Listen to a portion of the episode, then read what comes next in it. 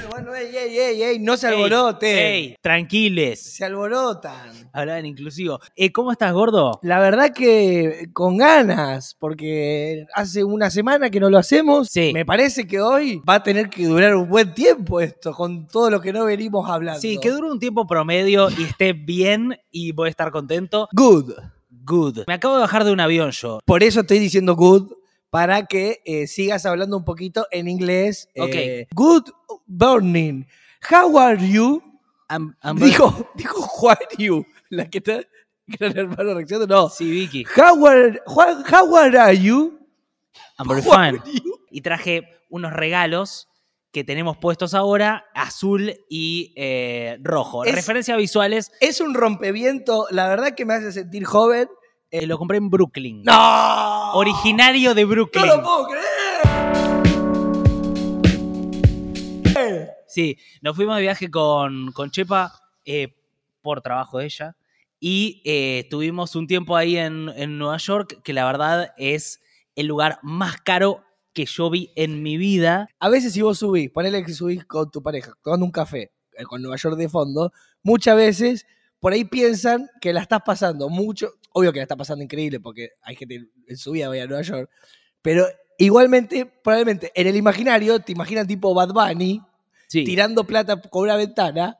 eh, entonces vos capaz que decís, no, tampoco subo cosas porque esto va para pensar que, le- que la estoy pasando como, como, como si fuera eh, Santi Baratea. No, yo te diría que lo más loco que me pasó en este viaje fue darme cuenta de lo terrible de nuestra situación económica. Es un viaje que, de hecho, pagamos durante mucho tiempo, o sea que ya Por estaba- eso me, me- me parece copado que cuente tu experiencia del viaje y, y de la guita y todo eso, porque para mí es como alguien de clase media que se pudo ir a Nueva York eh, y, Que- y sus complicaciones, porque no es que son hoteles y restaurantes como si nos fuéramos a Necochea. No, claramente no es eso, sino que es eh, vos vas a comer a un supermercado, o sea, nosotros íbamos literalmente al final del día, agarrábamos de las góndolas las cosas que estaban en sale, tipo una ensalada en, en sale, incluso comer en un supermercado te sale una fortuna. Es como todo terrible y tenés que estar buscando permanentes estrategias de, eh, para no gastar plata. O sea, yo, por ejemplo, nunca tomé gaseosa en el viaje Por eso, tomamos, tomamos, Nos eh, estamos- agua de la canilla por que te eso- daban en- por eso nos estamos dando un gustito. y ahora estamos tomando gaseosa y siento que volví un poco a la vida y a la normalidad. Pero así también paramos en la casa de una señora en Brooklyn. Ahora, es medio, o sea, no digo que es sadomasoquista, pero, o sea, una lata. de coca. bueno, uno quiere Una ir a co- lugares y una estar- coquita. ¿Te hubieras tomado la coquita, gordo, tampoco? No, no, es que, Cuanto esto, más buena- es que esto, esto es realmente muy caro. Paramos en la casa de una señora divina en Brooklyn, eh, pero nos alquilamos un cuarto. Danos una, Que re- eso- eh, una referencia de un almuerzo ejecutivo. Eh, ponela, acá nosotros eh, vimos recién en el microcentro, en Capital Federal, 1.500 pesos, te, hay un Sí. almuerzo ejecutivo con café. No, allá un almuerzo ejecutivo que nunca hicimos, porque era pizza o qué sé yo, eh, está más o menos eh, 30 dólares por persona. Como mí, ¿Qué son? por lo bajo, que son 9 mil pesos por persona. O sea, 10 lucas, un almuerzo ejecutivo. ponele. Sí. Tremendo. No, y en un lugar un poco lindo, mucho más. 35, 40, y de ahí todo mucho para arriba. No, no, es como- Estoy hablando de la es base imposi- de la base. O sea, es imposible pagarlo. no, es imposible. Es una, es una cosa muy increíble. Eh, ¿Dónde no viste que estuviera, que, que- que no está tan caro? Que La sí- ropa. Lo, lo que es increíble es eso, es, es todo increíblemente caro menos la ropa. Perdón que esté hablando de esto, pero me acabo de bajar del avión y esta es la situación, básicamente. Igual prefiero que me traiga esto a una albóndiga, te digo. Yo pre- hubiera prefiero esto preferido traer a- albóndigas. A un pollo frito yankee, prefiero esto a un pollo frito yankee. De hecho, no comimos albóndigas. No comí carne en todo el viaje. Epa. Eh, bueno, fuiste a una capital del consumo. Sí. O sea, capitalismo extremo. eh, Toda esta parte del principio igual la voy a ir editando como picadita. No, boludo, pero eh, está re bueno. Ay, Primero que hay gente que no va a ir a Nueva York en, en- en su vida.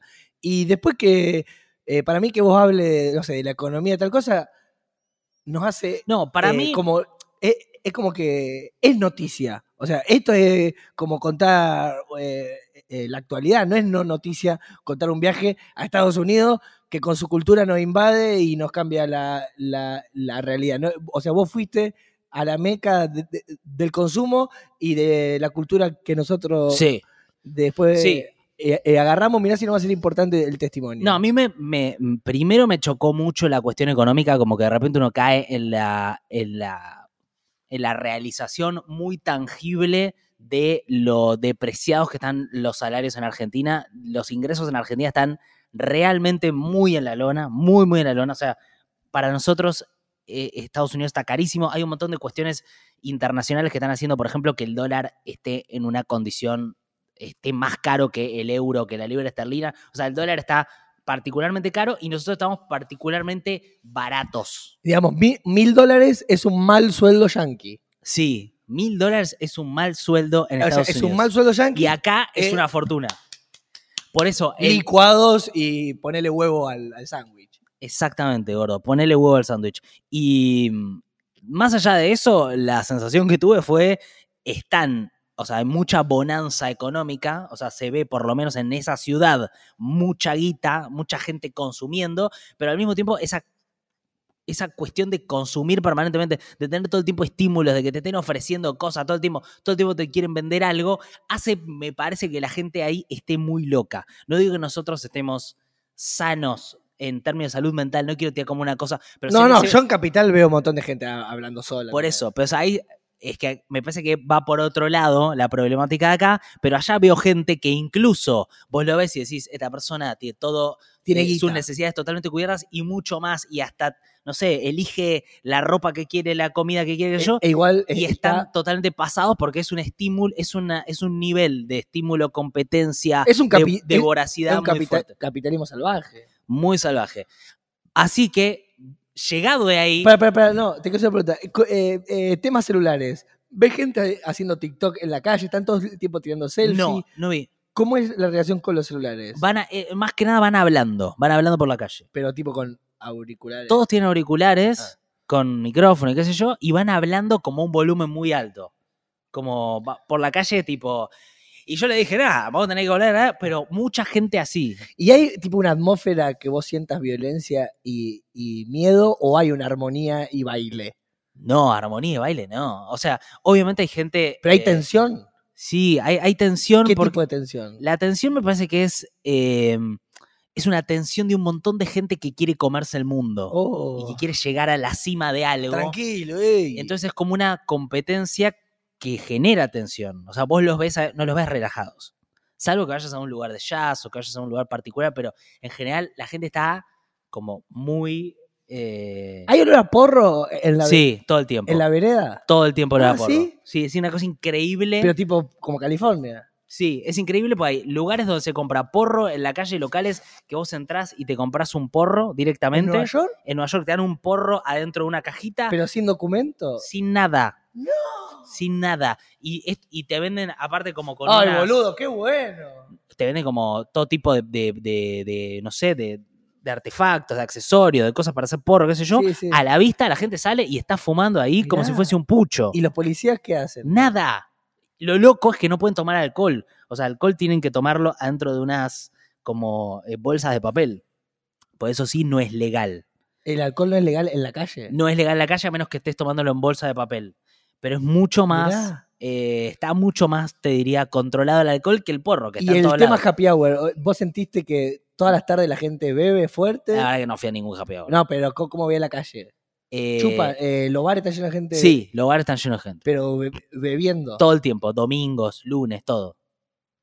Sí, mucha gente tomando. ¿Y la cerveza? ¿Cuánto está la cerveza en un bar? Uh, a ver.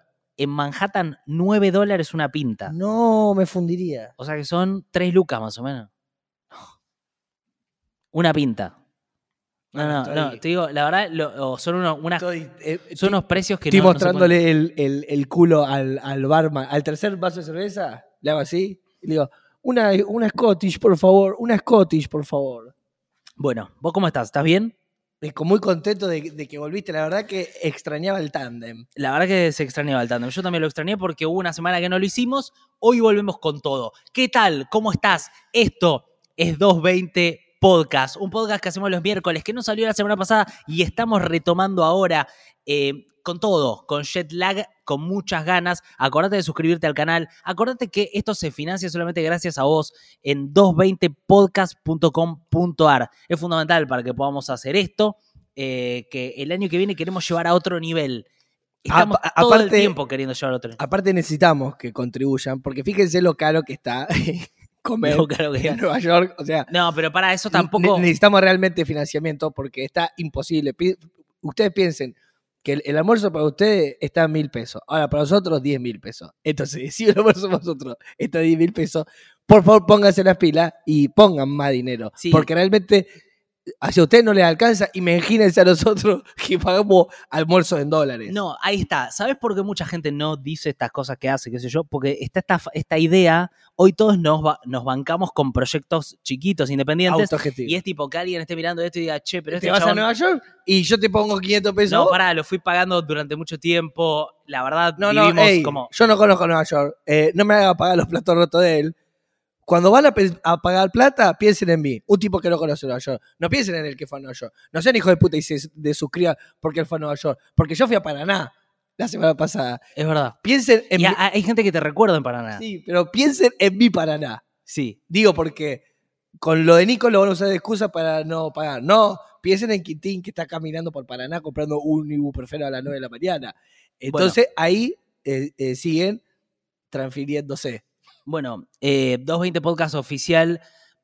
No, 220 Podcast Oficial es nuestro mail. 220podcast.com.ar. Es fundamental eso. Entran a la página y hay bo- botoneras y, a- y apretan. ¿eh? Eh, Para suscribirse mensualmente. es importante esto, en serio. De verdad. Vamos con las noticias, ¿te parece, gordo? Sí, ya escuchamos una. ¿ah? ¿Cuál? Para mí todo lo de Nueva York es una gran noticia. Está bien, Y está tu bien. regreso y el podcast. Tres noticias. Hay tres noticias, pero arrancamos haciendo nuestro Dale. clásico ping-pong, que es este show de noticias. Yo tengo Porque- cositas también, ¿eh? la vamos a ir metiendo, porque mm, Vamos a ir. se votó el presupuesto, se votó el presupuesto ayer en diputados, no sé si lo viste, pero fue una sesión maratónica que arrancó al mediodía y terminó a la madrugada, ¿viste? Cuando lo- los diputados se quedan mucho tiempo ahí adentro, Eh, finalmente se vota con... eh, con la no presencia de la oposición, que dio su apoyo, pero no estaba ahí. Es una, es estas cosas de símbolos y señales eh, que a mí me, me parecen tan, tan extrañas de la Cámara de Diputados. Quiero resumir los puntos centrales del presupuesto para que vos entiendas qué es lo que está proyectando Sergio Massa, nuestro Minister of Economics, para el año que viene. ¿Cuáles son los títulos de la economía para él para el año que viene? O sea, ¿qué esperás? Vos que tenés que pagar un alquiler, vos que tenés que eh, negociar tu sueldo. ¿Qué, qué, qué, qué? Bueno, uno, se busca reducir el déficit del 2,5 del 2022 al 1,9% en 2023. ¿Qué significa esto? Básicamente que el Estado gaste menos. Es esta, esta idea del achicamiento del Estado. Por eso es que desde la izquierda dicen, este es el presupuesto del Fondo Monetario Internacional, eh, y por eso desde el sector de PRO, Cambiemos, Junta por el Cambio, todo eso, apoyan, porque dicen, perfecto, hay que reducir el déficit fiscal. Acá hay como dos, dos escuelas de pensamiento, los que dicen que el Estado tiene que ampliarse con más gasto para estimular la economía y los que dicen que hay que ordenar la macro, las variables, para que después abajo la economía funcione. Ambas cosas tienen su lado positivo y su lado negativo. Bueno, em, sí, ¿cuál serían? La de, am- Te compliqué. la de ampliar el Estado Sí. y de que muchos países vayan en planta permanente y sean como un matafuego humano que no hace nada. Ok, y eso eh, puede E- generar... eso es malo. Está bien, eso es malo. Gasto público despilfarro. No, hay, hay un Estado más grande que termina siendo como un contralor de eh, las grandes empresas, si querés, y puede llegar a después eh, ponerte guita en educación. Eso ponerte- es lo bueno. Ponerte guita en salud, qué sé yo, claro. Claro, Claro, todo por eso. eso, cosas buenas y cosas malas. ¿Y lo malo? Eso que te dije. ¿Qué? Que algunos son como un matafuego. Bueno, y también alguien diría que, em, eh, que el Estado gaste mucha plata o que invierta, que haga mucha inversión social, eh, es eh, un- un despilfarro de plata de nuestros impuestos, sería como la otra biblioteca, y que por eso nadie quiere invertir en el país porque es un país en donde la plata se va en cualquier cosa. Entonces que lo que hay que hacer es ajustar las Bueno, variables. i- i- igual, si la ponen e- en, educación, no es cualquier cosa. También depende hacia dónde va direccionada. Está bien, pero Salud. digamos que los que, los que Un quieren... médico hoy estaba, eh, el otro día veía que ganaba 120 lucas. Sí. O sea, los alquileres salen 100. El médico gana 120. Sí, o sí, sea, sí, si vos sí. direccionás una plata para el- la salud o para la educación, hay forros que van a pensar que eso está mal. No, yo estoy de acuerdo con vos, pero sí, claramente hay gente que, que eh, piensa que- que, no hay que ponerla en salud o en que educación. cree que tiene que haber menos, que el Estado tiene que ser eficiente, que uno puede gastar solamente lo que le entra y de que esa manera uno co- contribuye a bajar la inflación, que es el principal problema económico de la Argentina, ¿no? Entonces, como bueno, bajamos la inflación reduciendo el déficit. Esta es una receta, eh, una receta neoliberal. Después alguien del otro lado diría... El problema es que si uno va solo a achicar el Estado y no regula las ganancias, eh, los excedentes de las ganancias que tienen las empresas, eso también genera inflación y, levanta el dólar porque los empresarios ganan tanta guita que después esa plata terminan poniéndola en dólar blue. Y en- como cuando hacemos una ensalada de frutas, que ponemos Esto no significa, perdón, que los empresarios no tengan que ganar plata, significa que ahí está la tensión entre lo que se llevan los laburantes y lo que se llevan los empresarios, ¿no? Eh, es, vos querés estimular el consumo interno, necesitas que los laburantes tengan sueldos más altos. Digo, es como todo un, un gran esquema dentro de lo que llamamos presupuesto. ¿Puedo volver a la ensalada de frutas? Sí. Bueno, vos podés tomar solo de bananita o solo de kiwi. Ahora, si vos pones kiwi, naranja, banana, pera, se arma un, un sabor en tu boca de muchas frutas. No, po- no se puede como incorporar cosas que quieran todos, poner que tomarle algo a uno. eh, en vez de decir, o la del del neoliberalismo, o la que no es neoliberalismo. No se puede congeniar un poquito de todos y armar una, un licuado de, de varios pensamientos. Está bueno lo que decís. En un, en un sentido, es un poco el albertismo eso. No, pero no lo digo. pero no, estamos re mal. eh, eh, pero Pero, pará. no está funcionando. es un chiste, es un chiste, porque la verdad hay una parte de lo que decís que me parece que está interesante, que es bueno, eh, por ahí no hay que catalogar cada cosa de una manera eh, tan tajante como si perteneciese a una ideología de la otra, Partidarias. claro. sino ir buscando a ver dónde están las políticas en común. concretas y algunos puntos de, sí, me parece que sí. Bueno, pero eh, digamos, Alberto no es eso en un sentido de que tenemos una inflación del 100% y estamos para, para el ojete. Exactamente, gordo.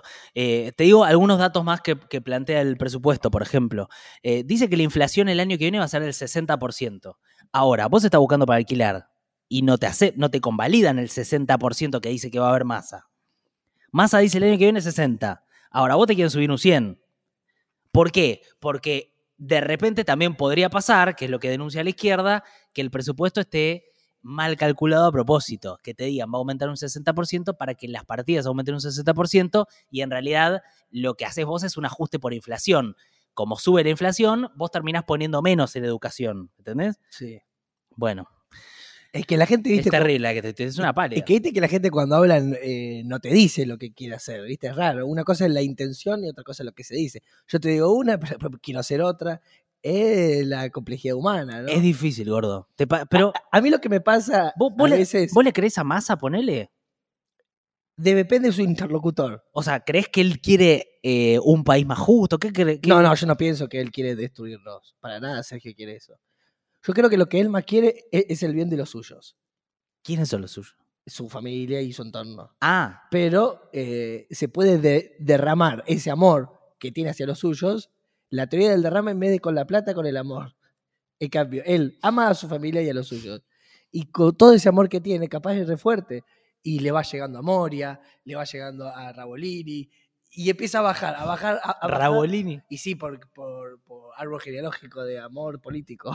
Sí, Rabolini era de Scioli igual, pero sí. Bueno, pero porque fue a Era comer- Scioli, era la pero fueron esposa. a comer con Moria, fueron a comer juntos eh, y se empieza a amar, amar, amar, Y para mí puede llegar a los argentinos su, su, su- su política de, a- de ama- de amor. Ok. Quiero Bueno, creer eso eh, también. Ahora, siempre fíjate que en el enamoramiento, viste que a veces hay un detalle que te caga de la otra persona. A ver. Ponele, a vos te gusta mucho alguien. Sí. y que ven que está y hace algo, ponele, habla en diminutivo. Ponele, Sí. te dice, comemos pollito, vamos a formar un puchito. Ay, me mata a mí el Y diminutivo. vos no podés cambiar a la otra persona. Y vos- o hay a- personas que capaz tienen mal aliento. Y bueno, le puedes decir a alguien, escúchame, ¿querés que hagamos un laburo con una dentista? Que, bueno, podés- o po- eh, una vez me pasó a mí con alguien que me boteaba en, s- tipo, en situaciones cotidianas por fuera de lo sexual. Porque decía, "Mm, yo quiero un cafecito. Y Mm. capaz que era a la- a la tarde. Sí. Y yo decía, ay, pensar que por este detalle yo no quiero ver más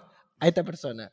Y vos decís, la persona está espectacular, tiene todo, pero a veces hay un detalle que hace que bueno la quiera seguir viendo. Igual que feo esa persona si, si como llega, le debe pa- no, como, pero se como llega a le, enterar de esto que como está le diciendo. debe pasar conmigo. No, bueno, pero te- no importa. Yo te estoy hablando del ¿Es una detalle. persona con la que saliste hace poco? No, boludo, pero para sacarlo de nosotros mismos. Ah. Y capaz que con los Vos po- lo trajiste igual. pero capaz que con los políticos también pasa. Que vos decís, Ah, qué bien que me lleva a tal, qué bien que está. Ahora, hizo un- algo que es un detalle que capaz le demorona todo, como capaz fue la, ponerle la foto, ¿Qué foto? la La, de Fabiola. de Alberto en ¿Qué la vos decís? Ah. reunión de Fabio. Ay, quizás u- ese detallecito es como cuando saca la pieza de Schengen y se cae todo. Sí, entiendo. Yo todavía no, no vi eso en masa. No vi ese detalle que me desenamora. Bueno, hay no una. digo que esté enamorado, pero bueno, estoy forzándolo. A ver, hay una dirección general de las medidas que está tomando Massa que son de ajuste. Ahora, eh, por otro lado, eh, uno todavía no, no- no sé si estamos en condiciones de, eh, de sacar conclusiones sobre los resultados, porque, eh, digamos, me parece que requiere un poco más de tiempo. Sí, ¿no? pero tampoco Este trabajo de ordenar la macro. que si bien no está todo bien, tampoco le vimos su talón de Aquiles. A Sergio todavía. Todavía no. Bueno, por ahora el talón de Aquiles es que la inflación no está bajando y los sueldos se están Bueno, corriendo por atrás. Ah, Bueno, pero eso eh, viene de un gobierno, también no es culpa del loco. Ahora es su responsabilidad. Bueno, digamos. bueno. Ahora, ahora, Bueno, está bien, digamos. está eh, digamos, no, no. eh, por eso es digo, un frente. no también. sería tan contundente, porque bueno, digamos, algo que está en proceso. A ver, para, voy a. Se apagó la cámara. Eh, es excelente, ¿no? No, Mi, mi- mi teoría del detalle, la del talón de Aquiles. A veces siento que Nico no llegó a comprenderla La del, entendí del perfecto. gordo. todo porque... Yo la Pero bueno. entiendo. Pero fíjate que de Alberto, de Macri y Cristina, se los vimos a todos, esos detalles que te pueden desenamorar. Sí, Yo para mí des- a Sergio todavía no pasó. ¿me Ok, entendés lo que te digo? entiendo perfecto Que lo que puede decís. llegar a pasarle. Porque le- a- cuando vos estás muy expuesto, se ven todos los hilos, en un momento Bueno, es va a muy pasar. prolijo, es muy prolijo. Mauri Comunicacionalmente prolijo y aparte es nuevo. tiene eh, buenas relaciones. y es eso. ¿Mm? Sí, por, es- está bien lo que dice él. Porque hay muchos detalles que son ocultados con el, con el blindaje mediático. Bueno, viste que vas a- Horacio- a- con Horacio pasa. con los dos pasa, que hacen cualquier cosa y se las cuentan como algo positivo siempre. Entonces, bueno, eso también genera cierto contexto. Eh, más allá de que son prolijos los dos, ¿eh? Eh, la reta y masa, ¿Qué es la prolijidad? comunicacionalmente. Ah, La desprolijidad sería la foto con Fabiola. sí, pero ellos pueden tener ambos. O las barrabasadas que dice Macri en las Claro, entrevistas. pero digamos. tanto la reta como para Massa quizás tengan esas fotos de Fabiola eh, eh, de otras maneras, pero logran con la comunicación que no se vean. Es que me parece que hace, po- eh, está pasando mucho eso. Eh, ahora llegamos a eso, porque quiero hablar Lo que de, lo hace más honesto de- al, al, de- al Albert. de cómo se está desatando toda la interna para las elecciones del año que viene, ¿no? Eh, pero eh, bueno, presupuesto decía eh, reducción del déficit, inflación del 60% para el año que viene, eh, crecimiento del 2%, que si vos podés bajar la inflación y mantener un crecimiento del 2%, sería un éxito. Ahora, de ahí a que pase, eso es lo que dice Massa que va a pasar a través del presupuesto. Eh, y el tipo de cambio en 2.18 para el año que viene, 2.18 Uy, no. que sería una devaluación del oficial medio acompañando la provisión de inflación, ¿no? Eh, hasta ahí no, no, digamos, me parece que eh, es eso como, no hay mucho con qué entusiasmarse. Eh, por otro lado, lo que el gobierno hizo que generó una discusión fue intentar que los jueces paguen ganancias, que como discusión me parece totalmente positiva y acertada Ah, Eso está bueno. pero fue propuesta de una manera dentro de la ley, de, de- dentro de esta misma discusión, que eh, terminó siendo rechazada casi unánimemente, incluso por la izquierda. No ¿Por te la qué? puedo creer. Porque la izquierda, de, porque claro, porque decía, van a pagar ganancia los jueces y todos los trabajadores del sector judicial. Entonces, los de la izquierda decían, pero pará, ¿Alguien, alguien que lleva fotocopiado? de fotocopia? claro, les está cagando el sueldo a esta, a esta gente. ¿Pero por qué hicieron así la medida? Bueno, esa es como un poco la, la pregunta en Como, general. como como cuando hicieron la 125. hay muchas cosas que Pero voy a como decir. cuando hicieron la, la 125. Sí, de todas maneras, no, me, me parece que está bien la discusión. Yo no estoy de acuerdo con toda esa gente que dice esta es una persecución a la justicia, qué sé yo. No, me Ah, eso parece que cualquiera. hay que terminar de a poco con los privilegios. De a poco no, rapidísimo Y con si pues- los sos millonario, privilegios. poné plata, para los hijo de jueces. puta. Sería bueno terminar con los privilegios para los jueces, porque la verdad es impresionante que, que tengan eh, ese nivel de, de desconexión con lo que pasa en el resto de la sociedad. Me parece un delirio. Eh, Sensibilidad social para los jueces. ya. entonces, una buena discusión propuesta sin posibilidad de ser aceptada por la forma en la que se propuso. Esto es una, una- algo- una constante ¿eh? de- de- del gobierno de Alberto. Eh, vamos, si querés, un poco a qué va a pasar el año que viene con las candidaturas. Porque vos no No, no sentís- viene mi momento, falta. Dale, metele algo. No, vos. no, no, dale, dale. Porque quiero ir a 2023 y ¿Querés que hagamos candidaturas. 2023? Pero Pues yo, yo tengo dos o tres cositas. ¿Cómo querés que la hagamos? No, podés meterme una y seguimos, porque no hace falta no, te meter tiro, todo junto. si no te tiro título y vos me decís cuál desarrollo. Dale, a ver. Bunkers de millonarios cuando el planeta se pudra. Mm. Me gusta ese. ¿Cuál más? Em, los filántropos son unos chetos. Siento que es como el mismo John tema. Lennon, Beatles, indígenas. Todo eso. todo eso es el mismo coso. Y eh, la, la teoría de la infidelidad. Bueno, escúchame. eh, meto un toque. eh, campaña y venimos con bunkers. Está bien porque aparte los deja calentitos. Lo dejás calentitos. Eh, estuvo Sergio Massa justamente en el programa de Luquitas Rodríguez eh, en Vorterix. Paren la mano. que estuvo interesante porque eh, Massa salió un poco del ámbito de, de- de programas a los que normalmente van los políticos de primera línea y tuvo una charla en un tono más como el que podríamos tener acá, si Sergio Massa viniese acá. Eh, y ahí de alguna manera se bajó o no se bajó, dijo que no estaría confirmado que él quiera ser presidente, que de todas maneras es el guión que tiene que tener un candidato para esta altura de la campaña, que es no decir que vos querés ser candidato, esto es obvio, porque vos no querés desgastar tu candidatura, querés llegar con tiempo acompasado, querés llegar al momento más alto. ¿Qué tan No firme- querés anunciar tu candidatura y después que vaya diluyéndose a poco. eh, ¿Hasta cuándo hay plazo? No, hay plazos en octubre del año que Sí, viene. sí, gordo. pero, pero ¿cuándo salen ya los afiches con tus caras, con todo? Es una buena pregunta, no lo sé. Abril.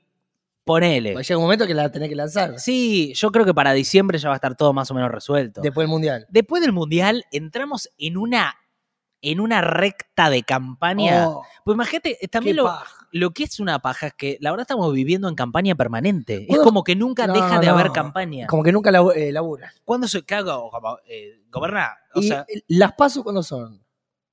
eh, son... Bueno, pa- pa- pa- te- te- no, me estás tirando... Perdón, la- perdón. Me estás, pero- me no, pero estás pidiendo- quiero decir, son, eh, son importantes las. Como, Sí, claro. Pero no. eh, las pasos son porque tampoco se ponen de acuerdo. No, las pasos, eh, la- a ver, las pasos son las primarias abiertas, simultáneas y obligatorias, que básicamente lo que hacen es Ordenar. definir quién va a ser el candidato de cada espacio. Lo que pasa Eso porque no se ponen de acuerdo. Ah. es que en los últimos años no se vienen usando para eso. En algún, de hecho, eh, en las últimas elecciones, Juntos por el Cambio sí hizo internas, Claro. ¿Te acordás? Que estaba eh, Santilli contra Manes y eso me parece que los potenció. Ah. Mientras que el Frente de Todos no habilitó internas y fue con candidatos únicos en las PASO, lo que hacía que las PASO no tengan ningún sentido, estaban siendo mal utilizadas. Era solamente como una gran encuesta a cielo abierto, eh, que al Frente de Todos lo perjudicó. Eh, lo que está pasando ahora es que, eh, o sea, básicamente Massa está diciendo, yo tengo que hablar con mi familia, no sé si voy a ser candidato, depende un poco de ellos. Está dando a entender la idea de que también podría retirarse de la política, eso fue lo que dijo, que están charlando esto porque se perdió muchas cosas de su familia, qué sé yo. Entonces, Massa no termina de confirmar. El otro día va Máximo Kirchner a una entrevista con eh, Roberto Navarro en el Destape y dice, Cristina, yo no creo que Cristina sea candidata, dice. Lo cual eh, generó toda una nueva, un nuevo escenario, que es, eh, ¿qué pasa si Cristina no es candidata? Ella viene diciendo que no quiere ser, ahora Máximo dice, no creo que sea. Como, como, como qué, qué lugar, a qué lugar va. quién, más que nada, quién va a ir por ese espacio, quién va a ser el candidato de ese espacio. Máximo dice, bueno, eh, Axel va por la provincia de Buenos Aires. Vos ves que en todo el gobierno de Alberto Fernández, eh, las distintas figuras que tienen cierta territorialidad, presencia en territorios, se están yendo corriendo del barco. ¿Cuántas, eh, cuántas chances tiene mi, mi compañero de, de sindicato de asociación ¿Quién? de tartamudos? ¿Quién es? Guado. Bueno, el candidato de la Cámpora, el candidato de Máximo, eh, Máximo todavía, eh, él no fue a elecciones nunca y sería muy raro pensar que él sea candidato a presidente. Sí, podría ser candidato a gobernador de Santa Cruz, por ejemplo, pero él habló el otro día de Guado como su candidato. Ah. O sea, lo- como un candidato dijo, tiene 45 o 50 años, me parece que es un tipo con el que se puede trabajar, se puede dialogar, qué sé yo. Es un poco el candidato Dialogar de un sector. De forma tartamuda, pero es dialogar. Ahora hay que ver si Aguado eh, le da para, para ser, Sí, can- le para- da. para ser candidato a Ah, presidente. Si lo conocen. Sí, claro, digo, Porque pelea.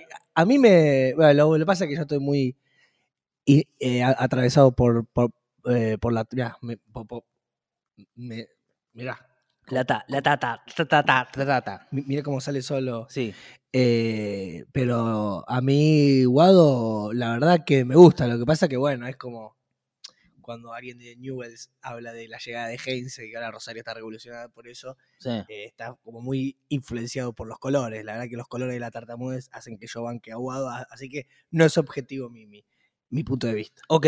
eh, ahora, la pregunta es quién, si no es, eh, si no es masa, que yo creo que es muy posible que sea masa, porque los empresarios quieren que sea masa. ¿Por qué? Porque les gusta que haya un peronista llevando adelante una política que tradicionalmente no es peronista. O sea, quieren Pero también Eh, el apoyo es, popular del peronismo y las medidas conservadoras. sí, es clave eh, estos meses también para Sergio. Porque si Obvio. el país se va al tacho y todo empeora, ¿con qué cara vos decís? Postate este tipo que te está arruinando, seguí apostando por él, que te va a seguir arruinando. Es como que él ahora está, se está jugando la campaña él eh, ya siéndolo de alguna manera, ya lo está haciendo. eh, entonces, si la hace bien, le va a decir, che, sigamos por este camino, mirá cómo la estoy rompiendo, elegime a mí, mirá cómo estamos. Como te estoy mejorando la vida, te la voy a seguir mejorando. Te la mejoré en tres meses. Imagínate si me das cuatro años. Pasa que también está el presidente, que ya manifestó que quiere la reelección. ¿Dijo eso? Sí. Después la enfrió un poco, pero ¿te acordás que en Madrid, cuando se fue de gira, dijo que él obviamente iba a ir para la reelección? También es cierto que cuando uno llega de viaje a un lugar, Esté este mal te entonado. entusiasma. Sí, te boludo. Estás entusiasma, caminando en entusiasma. Madrid, te entusiasma. No, está bien, no hay que culparlo por eso. te entusiasma. Pero digo, también está esa interna abierta y por el otro lado, alguien diría la interna que importa, que es la de la oposición, porque si uno ve más o menos los números de encuestas que hay ahora, da la sensación de que el que gane la interna de la oposición va a ser el presidente. Como que la interna del peronismo mucho no importa en un sentido práctico, ¿no? Por cómo están los números hoy. Después, viste cómo están las encuestas, puede cambiar todo. Ahí lo tenés totalmente dinamitado todo. Lo tenés dinamitado. Porque fíjate todo lo que pasó a nivel operaciones de ellos últimamente en, en toda la oposición. Hoy justo Patricia Bullrich salió a decir que no tiene oposición dentro del PRO, como tirándole eh, como la, la pelota a la reta, ¿no? Como diciendo, yo no tengo, acá estoy yo sola. Qué, qué- qué tremendo también dentro de los propios partidos, lo vanidosos que son, cómo se pelean entre ellos Sí, y para posicionarse. eh, nada, es, que, es como que el país está tremendo. Hay una desigualdad, in- la inflación, y sin embargo ellos se chicanean entre ellos. sí. La verdad que se pasan el pueblo por las pelotas. Sí, y en esta parte de la interna es donde se ve todo más desconectado de lo que nos pasa todos los días, la verdad. Como que no. Y, y Milei que quiere recuperar Malvinas. Mi- Sí, int- entre otras cosas, la verdad, todo, todo lo que viene de esa. Bueno, Milei tiene una intención de voto muy alta, y si vos juntas la intención de voto de Milei con la del macrismo, y de repente tenés un 50% de los votos, más o menos, eh, o más. Eh, ahora tenés a Larreta, eh, que presentó a su pareja, y yo Sí. y yo esto lo voy a decir a esta altura del podcast cuando no hay tanta gente mirando, creo que lo hizo para que no se la carpeteen, porque están en un plan carpetazo. El otro día fue al Conadamón con Carrió al programa de Mirta Legrand y los dos dijeron que fueron apretados. Carrió y Alconadamón dijeron en el programa de Mirta Legrand que fueron apretados por la inteligencia de Macri en Ah. el programa de Mirta. O sea que ¡Qué tensión! y esto en el contexto en el cual hay muchos periodistas que dicen que Macri tiene, a partir de toda la estructura de inteligencia que hizo, mucho carpetazo para tirarle a todos. Y que por eso los tiene un poco agarrados a todos. Y es difícil que le disputen el liderazgo porque dicen, ah, sí, mi, vos tenés este contrato, o vos saliste, con, o mirá esta foto de... O sea que O sea que para ser presidente tenés que ser un terrible garca. a lo que veo es que hay un montón de cosas en juego. Digamos, no está. Nada es tan obvio y la unidad ni- de ninguno de los sectores está garantizada, eso seguro. Eh, Bunkers. A todo esto mientras... Bueno, hablando de... Es es un búnker también. Sí. No, em, que vos mientras estabas en Nueva York, eh, acá eh, se arrancó otra jornada de Gran Hermano, Sí, gran hermano. que es un búnker de alguna manera, y em, ¿Qué? Como está la Paramount, No vi nada de Bueno. Gran Hermano. como está Paramount, que es Telefe, Sí. hay una idea de que la embajada de Estados Unidos está operando a través de Gran Hermano y que los participantes, de una manera eh, encubierta, están haciendo un golpe de Estado contra Alberto Fernández. Es- esa fue la única cosa Eh, que vi, que fue que hay hay- uno, uno que dijo que Alberto, que Alberto Fernández lo había, inte- lo había coimeado varias entonces, veces. Entonces, Y eh, Alberto se enojó y a partir de Gabriela Cerruti su vocera salió. esa casita que parece inocente, donde hay, eh, bueno, fachos, retrógrados Sí. y demás, y, y- y gente que, que por ahí no tiene tanta instancia de autoconocimiento, sino que por ahí son más bien... Sí. eh, están queriendo desestabilizar un gobierno. Hoy la casa del hermano está eh, queriendo hacer un golpe de Estado encubierto. Lo que demuestra la fortaleza del gobierno, ¿no? Eh, que esto es una eh, denuncia también que nos alertó eh, la lucidez de Víctor Hugo Morales, ¿no? Víctor, no, e- eso no lo vi. ¿Qué es lo que dijo Víctor Hugo? Lo que acabo de decir yo, que a vos te pareció un chiste. que la, ca- o sea, que Todo Estados lo que yo acabo de Unidos, decir es un chiste. que Estados El Unidos chiste que yo acabo de a hacer. través de Gran Hermano está operando para desestabilizar al gobierno. Y está a tres horas de decir eh, la última de Van Damme y Steven Seagal quieren terminar con el jefe de gabinete. Y lo loco de esto es que Ariel Tarico hizo como lo imita muy bien a Víctor Hugo. Sí. y dice esto sin joda, tipo Gran Hermano. Em, y el otro día cuando termina 1985, la Sí. película de Darín, Sí. vi que la locución dice Ariel Tarico, ¿La locución de quién? de la película. de- eh, eh, hace voces en la película, no sé en qué parte. Ah, Pero mirá, mirá qué loco que... El, porque no tiene locutor la película.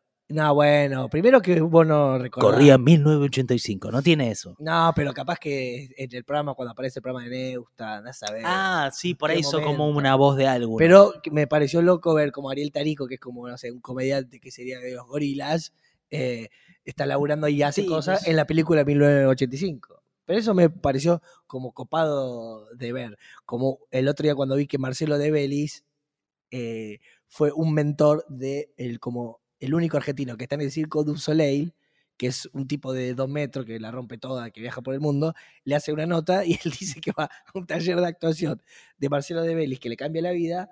eh, y uno dice, mira Marcelo de Vélez, ¿cómo, no sabía que era docente. cómo sembró una semilla en hoy el único argentino que está en el Circo du Soleil, que es como capaz la franquicia de circo más importante del mundo. Tenemos nuestro repres- representante argentino y el tipo que le siembra la semilla es Marcelo de Vélez. ¿Por qué cuando decís le siembra la semilla me suena sexual? No, porque estás, Yo estoy mal. estás sexual. Bueno, vamos con lo de los buques. Bunkers. Bunkers. sí. Bueno, como todos sabemos, el mundo eh, se está yendo al choto. Se los hago cortito. El clima es como un amigo que está mal Mm. eh, y ya es irreversible. Viste que por ahí hay un amigo que por ahí le sacaron un pulmón Sí. y está con él. Y son los últimos años y vos lo querés y lo tenés que ayudar. Eh, yo siento, podríamos dividir el clima en dos áreas. De un lado podríamos poner la palabra naturaleza, del otro lado podríamos poner humanos. Ok. La naturaleza son e- esas cosas que no crean las personas. Ponele los espárragos, las frutillas, los gatos, el sol, el viento. Si igual los gatos los crearon los, los humanos No, a, a pero- partir de la domesticación y la alteración de genes y eso. No, no, no, pero un, un perrito es de la naturaleza, no es de, No. de un ser humano. Está, los, pe- las razas de perros no son naturales. Las razas de perros están, son básicamente gente que jugó con genes mezclándolos y dijo, le quiero poner Mentira. más pelito blanco, le quiero poner... No son cosas naturales. un gato viene de... Está manipulado genéticamente. No, no puede ser. Sí, boludo. Otra cosa es un tigre. Un tigre sí es de la naturaleza. Pero boludo, el perro viene del hombre lobo, del perro lobo. está bien gordo, pero un, está un bulldog francés o un bulldog normal. Viene de un humano. Claro, son ¿Qué? humanos manipulando genes. ¿No sabías esto? Yo pensé que un gato venía de... Todas las razas, ¿eh? El No, grandanés, no, no, todo- el, Ah, el de- Rottweiler. Uno, el- pará, un oso no. No, el oso de la naturaleza. Los perros y los gatos no son de la naturaleza. No. Si el perro era un lobo, No, los lobos sí son de la naturaleza. pero el lobo Es el derivado del perro. Bueno, a partir de eh, la, la manipulación de datos, me- eh, De hecho. de, de ADN. De hecho, el perro se domestica porque el lobo, ponele que quería comida. En vez de enfrentarse a los tiros con un viejo, el viejo le dice, pará, tratémonos bien. Y el perro, eh, el lobo empieza a hacer cosas de manipulación, tipo de mm, mirar triste, así con carita de perrito. Y ahí se dio cuenta, ¿para qué me enfrento con el viejo si le hago una carita tierna y el viejo me da comida? Y ahí se empieza a, dom- a domesticar el lobo y se empieza a hacer un perro. Eh, ese eh, era mi origen. Ahora que vos me estás diciendo que el bulldog francés viene de un humano, El me- bu- me arruina mucho. O sea, estoy ante una revelación. Yo creo que el bulldog Cambia francés- hoy una parte de mi cerebro para siempre. manipulación. Voy a investigarlo igual. Yo no sé si es el momento ahora. No, la verdad que no. Eh, bueno, no importa. Después lo investi- No, no. No importa, no, porque es fuertísimo lo que acaba de decir. No, no, no. Es prácticamente Sí, como sí, sí, que vos importa. creas en la Importa, cigüeña importa, importa. y de golpe te dicen, che, no vení de una cigüeña, ve- vení de una. Los mamá". perros son manipulados genéticamente, no son así. Voy a averiguarlo más. Dale, todo, averigualo más. pero Pero, bueno. alguien acá nos va a decir en los En fin, comentarios. yo iba a porque hablar mucho, eh, eh, pero no voy a decir todo lo que tenía para decir porque ahora estoy medio trastocado. Solo voy a llegar a la conclusión final que es: el planeta Ok. se va al carajo y, los, mi- y muchos de los millonarios que arruinan el mundo ya lo saben. Entonces están haciendo búnkeres. son- O sea, tipo el de, F- el de Ned Flanders. Exactamente, pero acá hay una idea del búnker que vos pensás que son un- unos colchones y un agua minerales. Mm, no. Pero no, estoy hablando de arcas de Noé modernizadas. Te estoy hablando de ciudades abajo de la tierra. Te estoy hablando de hoteles cinco estrellas abajo de la tierra. En Estados Unidos, en República Checa, en muchísimos lugares del mundo. Ya hay ciudades hermosas abajo de la tierra. Hoteles cinco estrellas. O sea, los dos lugares son Estados Unidos y República No, Checa. boludo, hay un montón más. Ok. ¿Y, y quiénes son? ¿Hay gente? o sea, Bueno, ¿Tenemos el nombre de alguien? La demanda para el apocalipsis, bueno, eh, Gary Lynch es uno. ¿Quién? Gary Lynch es director general de Racing and Company, tiene sede en Texas. En los últimos cuatro años es del mil por, eh, mil por ciento. Mil, por mil por ciento eh, lo que está creciendo la demanda de búnkeres subterráneos de alta gama. Tiene sentido. Eh, los refugios de alta segu- eh, s- seguridad no son eh, como lo de la Guerra Fría, sino que te estoy hablando de Posta. tope de posta, posta, gama. tope de gama. Eh, hay fotos, digamos, si vos pones búnkeres subterráneos, te aparecen, la verdad que son hermosos. Hay en- también en Londres, Sí. hay en Polonia. Ok. Eh, tienen paredes de exteriores que son gruesas, junto con un sistema de calor híbrido, acumulan energía durante el día. Eh, los propietarios pueden personalizar su vivienda segura con acabados de alta calidad, como pantallas LED, crean la ilusión de claraboyas y ventanas, como en Dakota del Sur. Claro, hay lugares en el cual te arman paredes espectaculares, en el cual vos crees que estás viendo un paisaje. Y estás abajo de la tierra. Y bueno, pero estamos hablando de que eh, Qué locura. hay sequía, que no hay más agua, que afu- Bueno. afuera el aire está podrido, que no podés ni respirar. Estamos hablando que nos extinguimos capaz como especie humana y vos querés seguir viviendo. Eh, Entonces te armas un hotel abajo de la tierra para tirar 20 años más. Estamos hablando igual que serían como nichos cool. Co- O sea, no es que después volvés a subir arriba. Es como que vivís 20 años abajo. Es terrible, la verdad. O sea, es, es gente que se está preparando para que esto siga empeorando, que vaya en el camino en el que está yendo. Las estructuras fortificadas están diseñadas para resistir un ataque nuclear y están equipadas con sistemas de energía, de purificación de agua y de filtración de aire. La mayoría incluye, eh, incluye el almacenaje de, al- de alimentos por varios años. Muchos tienen jardines hidropónicos para complementar las raciones. Eh, los refugios, eh, o sea, cada año son más, más, más. En, ponele, en, en Dakota del Sur, en Estados Unidos, hay mil búnkers, ponele Sí. eh, en los cuales eh, puede dar cabida a 7.000 personas. Esto está bueno porque si el millonario es generoso puede por lo menos meter 300 personas. Está bueno eso. E- e- Esto está bueno para los que tienen por ahí proyectos de autogestión, que viste que hoy se hace mucho de nicho. Sí. Capaz que si vos tenés, no sé, un nicho de 500 personas que, que te sigue, te armás tu propio búnker. Monetizás. Podés ir, podemos ir generando como una guitita extra a un costado para generar nuestro búnker, para salvarnos cuando este planeta ya no dé para más. A otro planeta no podemos ir. Nosotros no estamos en una especie de búnker. O sea, estamos bajo tierra. Eh, bueno, a- hay muchos que tienen spa, que tienen gimnasios, Eh, lo- los invito a googlear búnkeres multimillonarios fin del mundo. Tenés un montón de información, gordo. Y esto, esto te, te- te- te llamó la atención particularmente. Te emocionó, te, No, boludo. te preocupó. No, es, es que pienso que los millonarios del mundo están gastando toda guita en esto. No creo que toda, ¿eh? No creo que lo hagan simplemente por para eh, no sé, Joder. exacto. O sea, creo que es- está la idea de un apocalipsis y me parece que nos están dando señales. Eh, y yo simplemente soy un, un humil- una humilde persona que le abre los ojos a personas que por ahí hoy la tienen cerrada, como muchos de ustedes que a partir de ahora empiezan a ver las cosas distintas, gracias simplemente a mi Sí. búsqueda. ¿no? Igual no sé por qué decís que sos humilde, porque no es que so- no sos humilde. Sos muchas Eh, cosas, pero humilde no. Construcciones subterráneas de 707 mil pies cuadrados, eh, piscina, Bueno. spa- cine y bodega. ¡Oh, qué lindo meterse en un refugio con Uy, se cine y está cortando la bodega! Eh, búnker de lujo. eh, la- eh, uf. Mirá lo que hacen los hijos de puta. Se asesoran con psicólogos de primer nivel eh, para ver cómo armar las.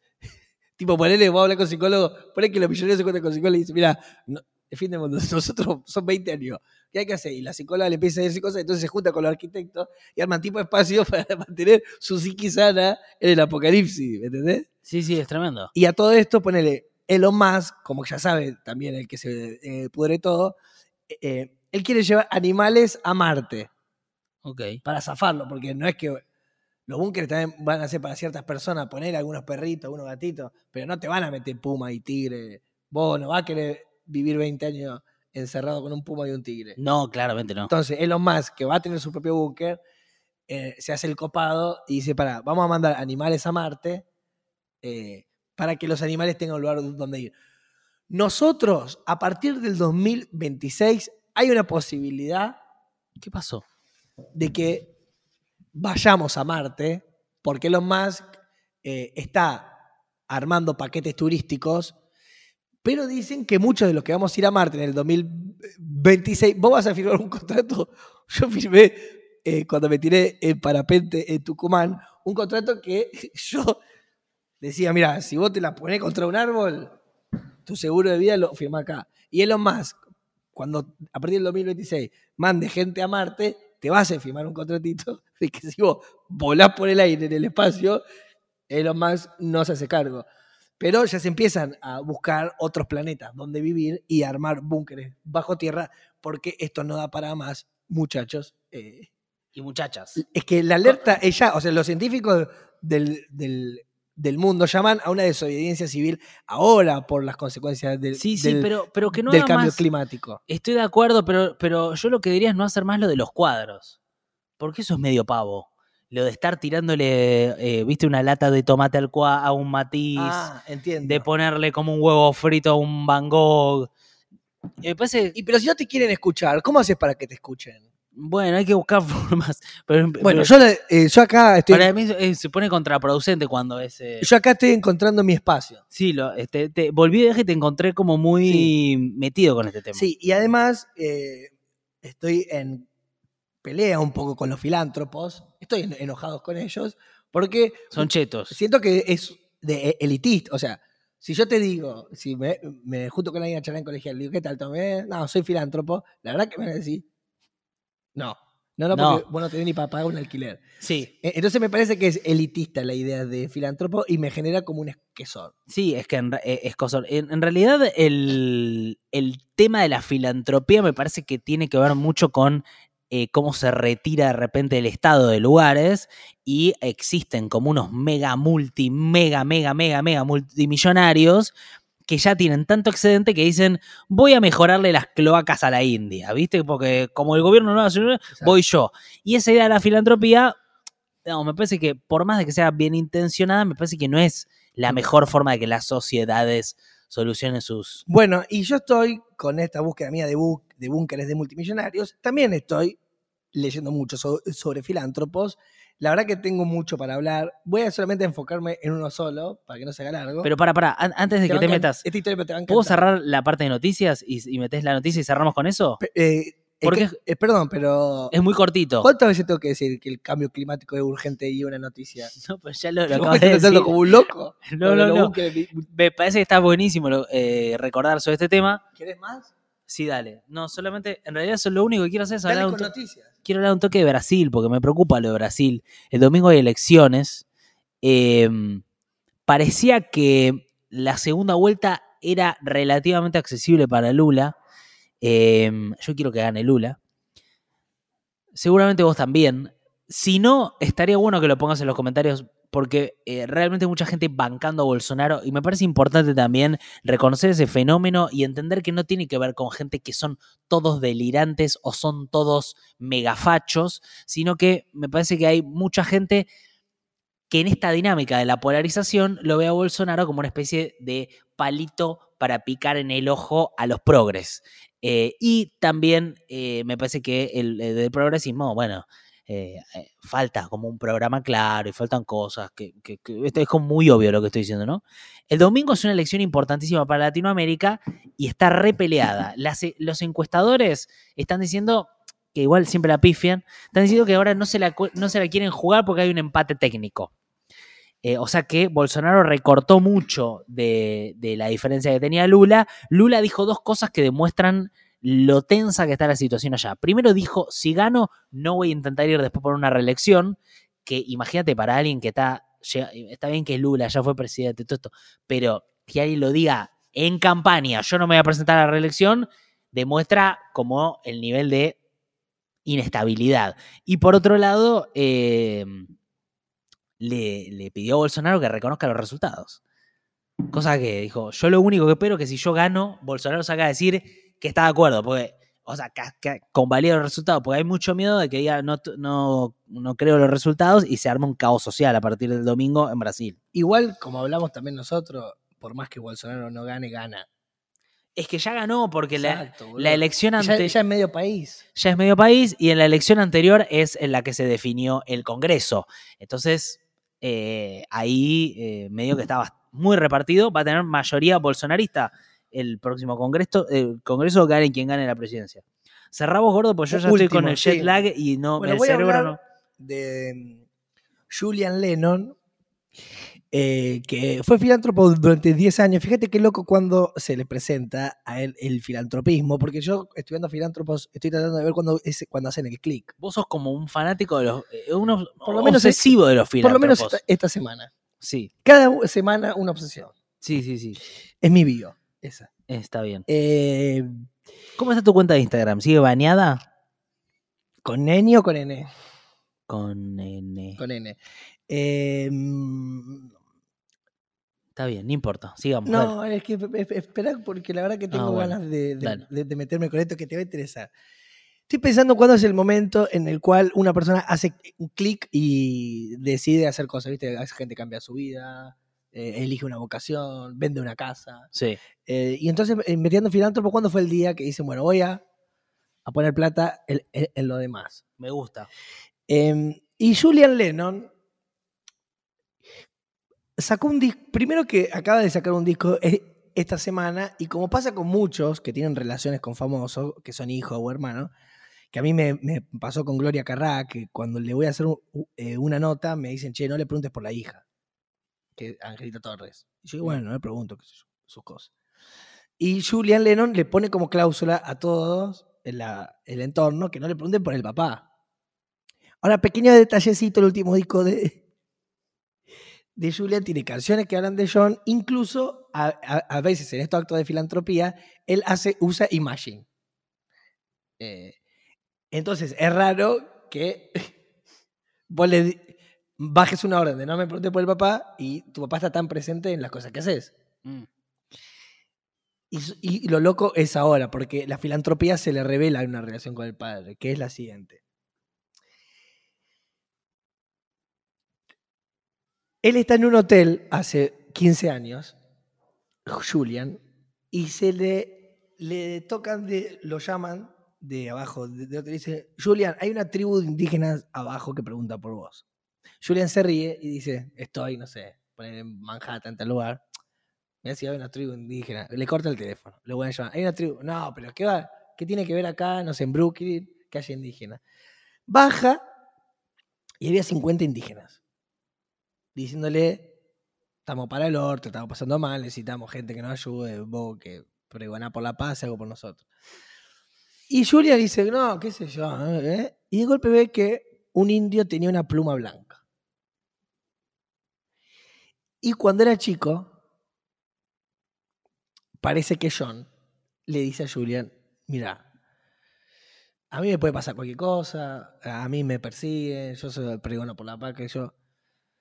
Eh, yo lo único que te digo es que si algún día aparece alguien con una pluma blanca, yo voy a ser la pluma blanca. Entonces Julian, en los 50 indígenas, ve la cara de John. Cada indígena es John Lennon. Los indígenas son John Lennon. Cada indígena es John Lennon, di- dice Julian. Deja el hotel, se mete de lleno en la filantropía de 10 años, tirando plata en tribus indígenas, dinero. Se vuelve loco, Julian. Eh, y ahora, ¿cómo haces para no hablar de tu papá con, eh, digamos, prácticamente u- una vida totalmente movilizada por tu papá? No solo porque era un Beatle, no, escuché lo que dice Julian. Cuando iba a un colegio, eh, el, el profesor, t- tipo un docente, imagínate cómo quería hacer tu vida. Bueno, ¿qué tal? Le- le- les presento, a Julian Lennon, el hijo de John Lennon. Imagínate el, bueno, sí. Julian diciendo, a veces sentía que no se me acercaban a mí eh, de manera genuina. Em, y lo loco es que cuando hacen Hey Jude, la escribe McCartney porque lo ve a Julian mal. Sí, eso lo sé, pues yo s- todos los datos de los Beatles los sé. Y ahí te explica sobre el robo, Paul, porque le, le dice, esto que te- agarrá una canción triste, le dice en Hey Jude, agarrá una canción triste, metela dentro tuyo, hacela tuya y expresate. Como diciendo, roba ese robo, sentilo y le metes tus palabras. Directamente Paul habilitando los, los robos, ¿eh? Esta, esta pavada de, Bueno, de- le- no, de derecho de autor que es mío, que no, no es le tuyo. dice robar, eh. Agárralo, le dice take a sad song and make it better. agárralo, Remember agárralo. to let it rain. Y em, John se va, eh, es un padre eh, abandónico, se va cuando tiene cinco años, Julian, que queda con la mamá y con la abuela, y John le titui, le titui, le titui, le titui, no lo ve más, no vimos. Sí. Eh, em, y ahora eh, Julian dejó la filantropía. Ok. ¿Y esta qué- pero qué conclusión sacás vos de esto? Me gustó la historia, pero. No, no, no, no. No, no, no. Son historias de filántropos sin, con- sin una No, conclusión. Es, es que yo creo que hay muchísimas lecturas para hacer y me da miedo, Nico, que si yo... Cerrar. eh, digo algo, eh, delimito un poquito la imaginación del que está del otro lado. Si te defino, te limito. Siento que me abrí como un pavo real y que los colores vos los tomás. Y si yo te digo algo puntual, me da miedo que vos no pienses por vos. Bueno, em, eh, gracias por estar ahí, realmente los valoramos, les queremos. Eh, no llegué a hablar de Kanye West que está advirtiendo unas expresiones antisemitas, pero seguramente la próxima. ¿Se compró una red social? No sé, no, pues, no sé. Pero bueno, vamos a sacarnos la foto del final y a ver, gordo, que se te vea la cara un poco. No sé qué vamos a poner, presupuesto, masa. O vos en Nueva York. Con un café de especialidades. ¿Hay café que no sean de especialidades? ¿O son todos de especialidades? Ah, Obvio que hay cafés que no son de especialidad. Ay, sí. E- Eso es lo que me gustó acá del microcentro en Capital, que Hay muchos que no son de especialidad. Uy, sí, ya me estaba. Todo bien, pero la verdad que no le decimos flat white a un café de esa manera. Ah, esto es muy bueno. En Estados Unidos no hay flat white. ¿Qué? Es algo nuestro. No lo puedo creer. Me pasó de ir un- a un café de esos mega cancheros y le digo flat white y me dice, Ya le ok, digo. qué sé yo. Y saca y me dice cappuccino y le digo, no, no, un flat white. Y me dice, es lo mismo. Y de hecho vi el menú y no había, no decía Eh, flat pero, white. boludo, si viene de Star... ¿no viene de Starbucks? No lo sé, boludo. O sea, no, no había. O sea, en los menús no había. ¿En el Starbucks? Eh, ¿Fuiste a Starbucks? No. Sí, fui. ¿Y no había? No me acuerdo. Qué raro. Creo que no. No, no había, no había, no había. Pero nos inventamos una. agarramos algo y lo transformamos en un concepto, no sé, fue raro lo que hicimos con el flat white, pero no Voy está a pasando. investigarlo, es interesante. Búscalo.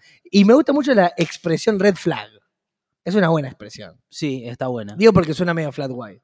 Pero la expresión red flag Me encanta. Me gusta, bro. Vos estás medio vestido de una red flag. Hay mucho, como FOMO, hay muchas expresiones de nuevas Sí. que me parece que está bueno lo que significa, lo que hacen. Loco, creo que ah, todavía hay esperanza, Sí. loco. Muy raro que compré dos pilotos y a vos te di el mejor, ¿no? No, habla de un amor espectacular y, Ah, es también, muy raro. y también de tu sobriedad para vestir. Sí, sí, también. Bueno, hasta la próxima. Hasta la Uh, semana se nos que está viene. acabando la bata. Se nos acaba la bata. Vamos a volver con Twitch, con muchas cosas, ¿eh? Sí. Se vienen cositas firmes. Breves También, igual como pasan los años, no te voy a tratar a mí, pero- Ya tengo 30 y a veces hay una blandura y no tengo tan rico.